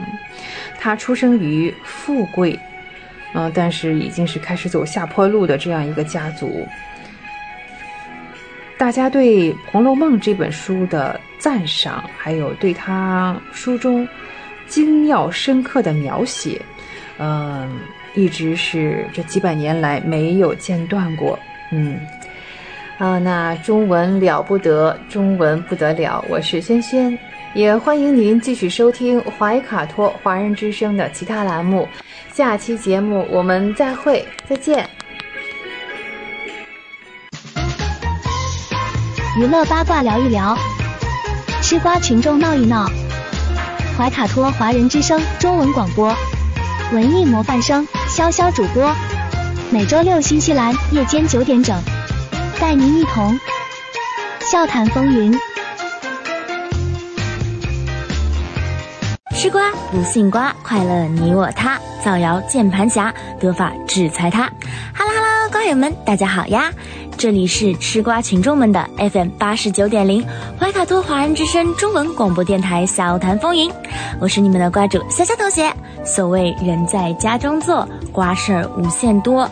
今天你们的派瓜员又来给大家送瓜来啦！那瓜友们，截至三月二十八日起啊，上海呢在全市分片区开展新一轮的核酸筛查，为全力做好疫情防控工作，服务保障居民需求。那疫情当头呢，上海也是少有的出现了物资紧缺的情况。是呀，谁能够想到这样一个国际大都市，中国一线城市，竟然在疫情把控之下，所有居家居民。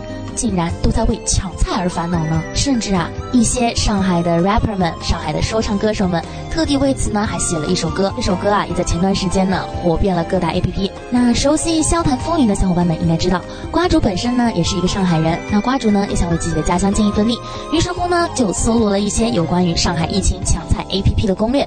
那如果收音机前呢有上海的小伙伴们，就一定要在此刻啊仔细收听我们的节目哦。首先，瓜主为大家搜罗了一下各大 APP 它的买菜时间以及它的补货时间。首先啊是叮咚买菜，它的配送时间呢是在早上的六点半至晚上的十点半，或者是早上的七点至晚上的十点，那是由客服提供的。补货时间呢是不定时，可添加到货提醒。下午六点之前呢会比较充足。那在此要注意啊，叮咚买菜呢每天晚上九点会打开第二天的预约功能，建议在该点如选次日必需品。早上六点左右上新蔬菜。瓜果、肉类等品类比较多，可抢到免费的菜，但可预约的时间呢会延后至八点半至十点半，或者十点半至十二点半。预定时间呢是六点到晚上十点半期间内均可下单购买。部分地区呢存在早起抢不到的可能性，与附近站点有关。至于配送啊，阿主听说现在每个小区呢都已经管控起来了，送货上门呢必定是不太可能了，应该会有外卖小哥直接将你的货物放到你们小区的货物架上。那这就要看当地的政府以及小区公告为准了。接下来是每日优先，它的配送时间呢是早上的八点至晚上的十一点半，或者是早上的七点至晚上的十点，由客服提供。补货时间呢是每日的晚上十一点至次日的九点，不定时更新。预定时间在每天的晚上十一点起，可接受次日预定。那在此要注意啊，每日优先的门店呢，因疫情关闭时是不配送的，也就是在中高风险地区。所以使用每日优先的时候，上海的小伙伴们可以关注一下自己是否属于中高风险区。接下来是我们的美团买菜，配送时间呢是在早上的六点十五分至晚上十一点啦。网上呢，多数人反馈有超时配送的问题。那疫情当下，劳动力人力啊是最紧缺的，并且外卖小哥替各位送餐点呢，也是需要冒着一定风险的。所以呢，也只能请各位，若送货时间已经超时呢，可以耐心等待。而美团买菜的，它的预定时间是在零点可以开始下单，并且可正常下单就可以正常配送。接下来是盒马，盒马的补货时间呢是在晚上的十点，有可能会到十点半补充完。那盒马云超呢是早上的九点至晚上的十点，十点前下单商品次日配送，十点之后下单呢商品第三日配送。盒马先生呢是以下单页面上您预约到达时间为准，产地直采呢是二十四小时内发货，一般发货后。两到四天到达，无法保证具体的送达时间。那在上海地区呢？因为目前啊，上海正在经受疫情的影响，所以呢，有部分的盒马呢是暂停营业了，以邻里自提店会比较多一点。若需要详情名单的呢，大家可以去网上再自己搜索一下。接下来是大润发，大润发呢补货时间是晚上的十二点，配送时间是早上的八点至晚上的十点，晚上的九点过后呢，订单第二天配送。订单的配送时间是以页面上预约送达时间为准，当订单约满呢。即为预约时间排到第二天。那有关于疫情相关政策啊，疫情城市订单量大，可能会超时，大润发呢也会竭力配送，还请耐心等待。百联到家的补货时间呢是实时补货，配送时间呢是八点三十至晚上的九点，可预约第二天。我们可以下载 i 百联或 OK 支付等 APP 进行购买。部分时间段呢存在运力较饱满的情况，不一定能够准时送达。部分门店呢可支持自行提货哦。那天猫超市它的补时时间呢是实时补货，配送时间呢正常情况下会在四十八。小时内进行发货，是早上的九点至晚上的九点可预约第二日。那若收货地区在当地政府的疫情防控影响范围内啊，包裹可能会无法及时发出，界面呢也会提示不可购买。所以小伙伴们买的时候呢，可能没有办法买到自己心仪的东西哦。接下来是京东到家，京东到家的配送时间是早上的九点至晚上的六点，客服反馈呢为。早上的八点至晚上的十点半，这是要看。当下的店铺，那部分店铺的开始时间呢是早上的十点，部分店铺结束时间为晚上的七点。补货时间呢是实时补货，可电话联系商家。预定时间是随时预定，越早越好。热门商家啊可能在晚上六点钟就已经预约满了，而它的配送政策啊是无接触，可下单即可配送。京东同城速配啊，是以搜索牛排为例，选择同城速配，可筛选出包括每日优先、前置仓、家乐福、华联等超市，可选择当日送达或次日送达。山姆会员店呢，是配送时间是极速达，早上九点至晚上九点，下单即可当日送到，预约时间为两个小时，补货时间是九点前后，上午随机补货。预定时间呢，可选择下单后七天内任意一天配送时段。那它的配送政策啊，是送货上门，自选极速达和全程配送，门店正常运营即可配送，疫情区域可联系客服在线复查一遍。接下来，官员们可要听好了，为大家整理一下团物资的顺序。晚上十点即可京东买菜可实现第二日配送，但十一点则显示页面拥挤。十二点十次呢，仍可实现第二日多数时段可配送。每日优先显示运力紧张，第二日上午配送已约满，下午即可配送。百联到家可预约第二日下午配送。美团买菜等待零补货。那接下来呢？先让我们听一首好听的歌曲。歌曲过后，节目归来，瓜主想要和大家分享一则有关于在疫情期间某菜鸟驿站老板他的居住环境以及他所做的事情。那也非常感谢这位来自上海的瓜友向瓜主分享了这一则非常动人也有点令人气愤的故事。那先听一首好听的歌曲，不要走开，我们马上回来。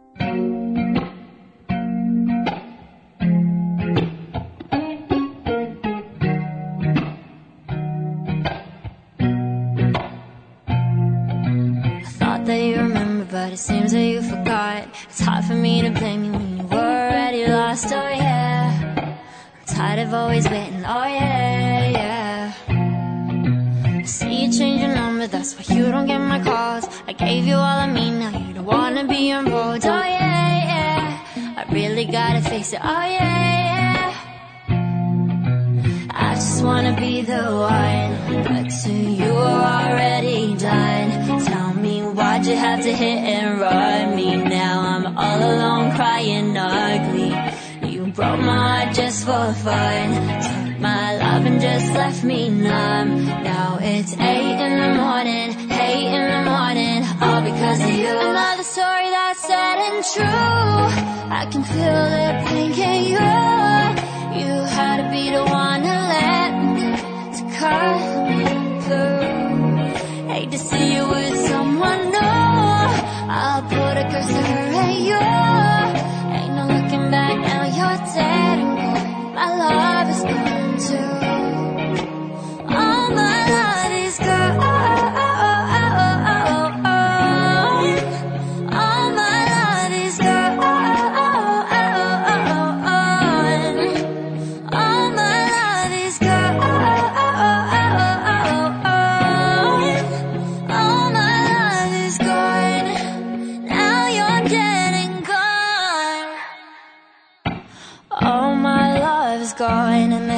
Gone. Standing all alone and I'm searching for something, but I can't feel nothing. I pack my bags and go. This don't feel like home. Too much darkness for a rainbow. I feel so used. How am I supposed to live without you? I refuse, yeah. I just wanna be the one, but to you are already done. Why'd you have to hit and run me? Now I'm all alone crying ugly. You broke my heart just for fun. Took my love and just left me numb. Now it's eight in the morning, eight in the morning, all because of you. Another story that's sad and true. I can feel the pain, can you? You had to be the one to let me to cut me through. Hate to see you with someone. I'll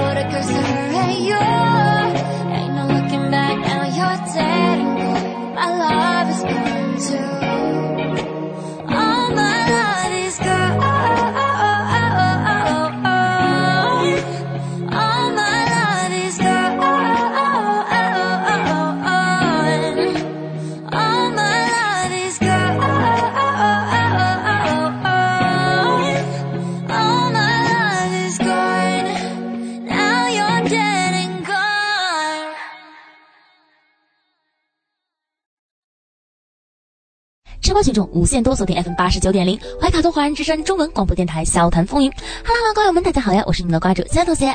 那今天想为大家带来的这一则菜鸟驿站小哥的故事，可以说是充斥着心疼，也充斥着无奈。瓜友们准备好了？那故事开始。这是一位简单的快递小哥，是一位平凡的菜鸟驿站站长。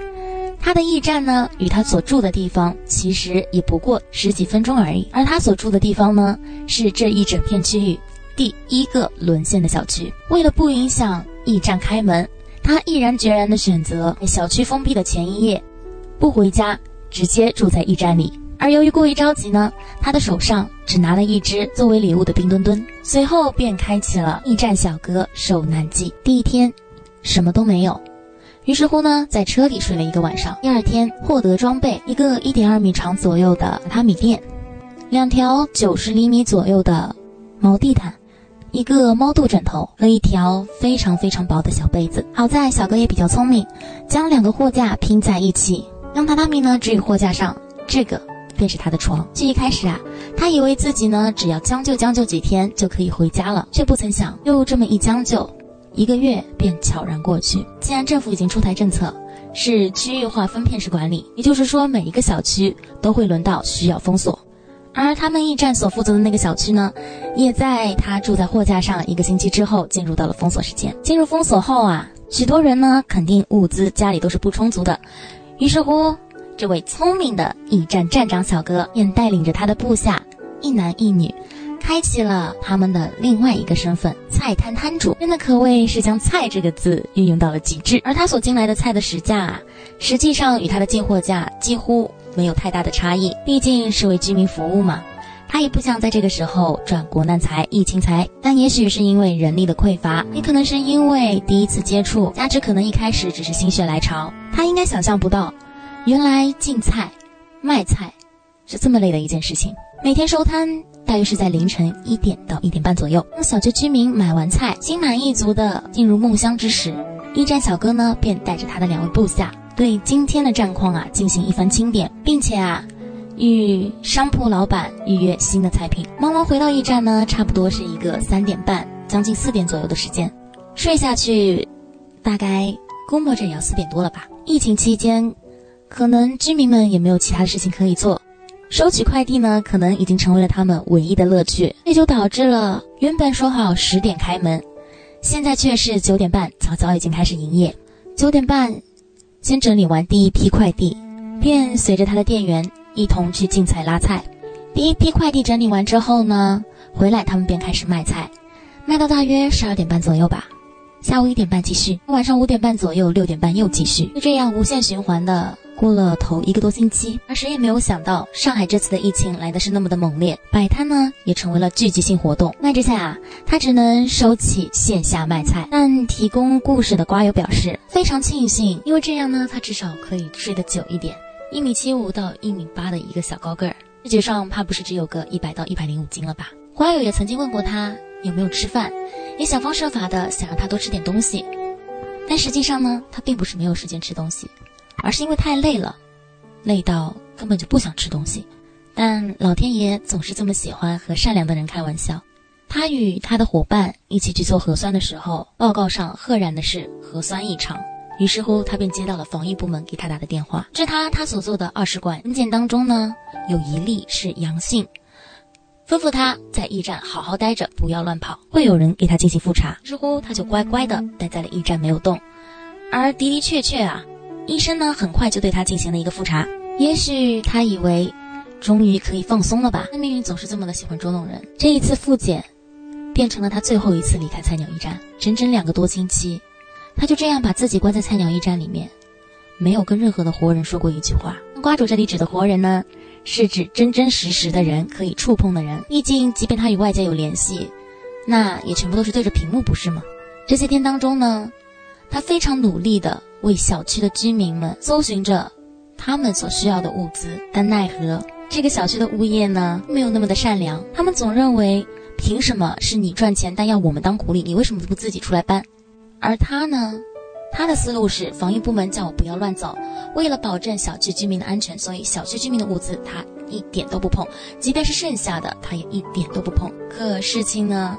可以说是每天都在经历更糟，因为不想帮他搬东西，所以直接对小区的居民说他已经核酸阳性了。即便他已经将抗原阴性的照片给他们看，他们依旧不信。而也因为物业的做法，一些居民呢也是被带节奏了，纷纷的开始指责驿站小哥的不负责任。可真实情况是，为了保障整个小区的安全，一些物资他自己根本就没有碰过，也因此，即便是卖了那么多的菜，卖了那么多的鸡蛋，他自己却是什么都没有。而有的时候呢，你觉得自己正在经历一件很糟的事情，觉得自己已经到了人生的低谷，拜托。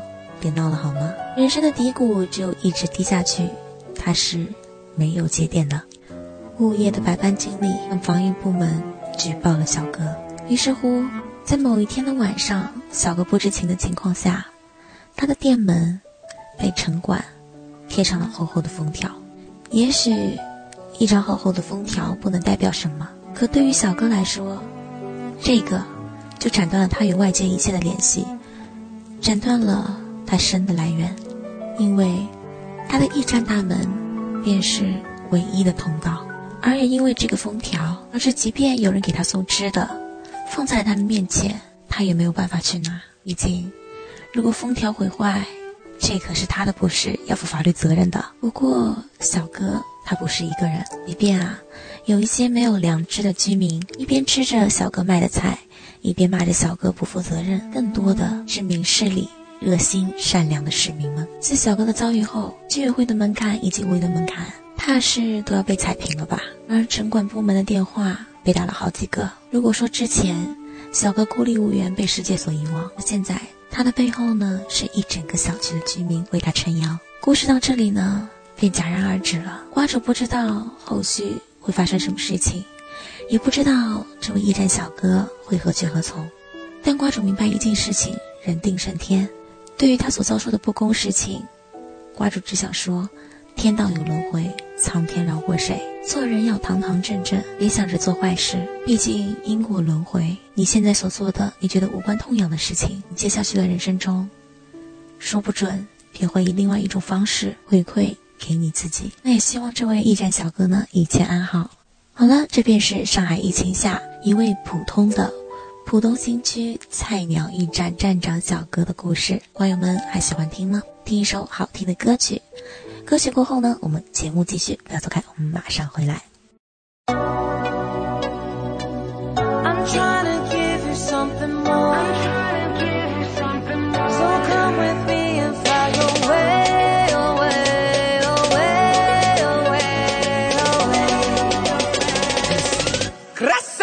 No, no, no, no.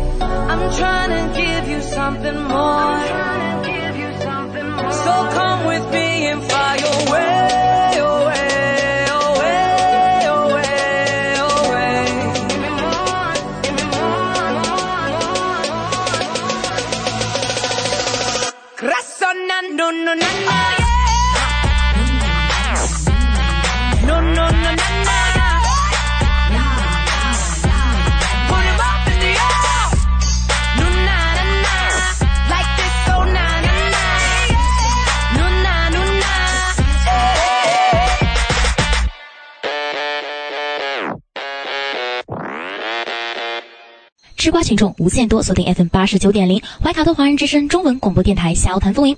Hello Hello，瓜友们，大家好呀，我是你们的瓜主谢谢同学。那在疫情期间呢，也不乏有许多娱乐圈的明星啊，为疫情做出贡献。当然了，也有一些明星做出了反面教材。那接下来呢，瓜主啊整理了一下几位为疫情所付出贡献的明星，当然啦，也会提到几位疫情当下做出反面教材的明星。这次上海疫情啊，有一位明星呢，他已经将近七十岁的高龄，但仍旧。时间赶赴了物资现场，并且亲自搬运物资，而这些物资呢，也是他出钱出力所集来的。这明星呢，便是我们的成龙大哥。不说，虽然这几年大哥不在江湖，我所听到的有关于他的消息呢，也不是很多，但他呢，就在以他自己的方式，默默的为疫情做出贡献。而第二位。也是成龙大哥，不过呢是尔东城，这位呢便是在《琅琊榜》当中饰演武力梅长苏永远最好的大哥猛大哥的成龙。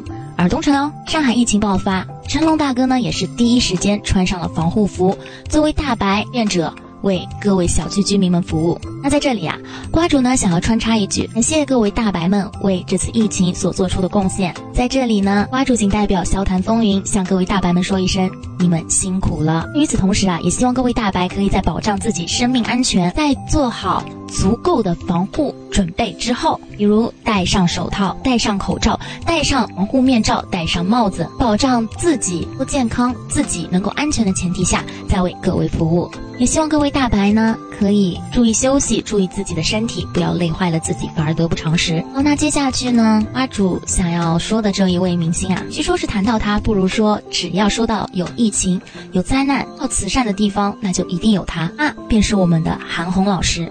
当一些流量明星，比如说顶流 CYG 这位流量明星躲着疫情走的时候，那韩红老师真的是最美逆行者。为了慈善呢，他可谓是倾家荡产，但是他仍旧觉得不够。韩红老师知道您慈悲为怀，但是还是要保证自己的生命安全以及保证自己的健康，注意好好休息。我们娱乐圈最美的逆行者，其实话题人物当中呢，也不乏有一些人啊，是为疫情做出贡献的。就比如说我们的黄教主黄晓明先生，当时青岛爆发了大面积的疫情，他呢便是第一时间捐财又捐物，也可以说是基本每一次疫情捐款名单当中呢，一定少不了他。此时的他呢，便是霸总上身，他不要我们觉得，他只要他觉得，第一时间呢为疫情灾害做出一份贡献。当然了，也有些明星可能不能在第一时间向公众表示自己到底做了什么，但是这明星啊就是实打实的实干派。就比如说我们的胡海泉老师，虽说海泉老师前段时间在《披荆斩棘的哥哥》当中呢，我也是有那么一点败坏自己的路人缘。我们仍旧记得在武汉疫情爆发的时候，他只身一人冲到国外，在国外大肆扫荡，买了许许多多行李箱的口罩，究竟是一百、两百？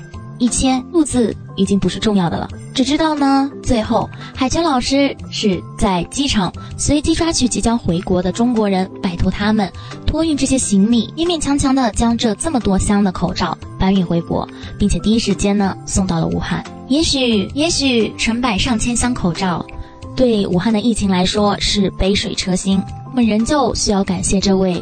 冲动的行动派。好了，那这就是瓜主为大家所搜罗的一些有关于娱乐圈明星在疫情期间都做了些什么，不是完整版，挑了几个说。先让我们听首好听的歌曲，歌曲过后呢，我们节目继续。Let's go，我们马上回来。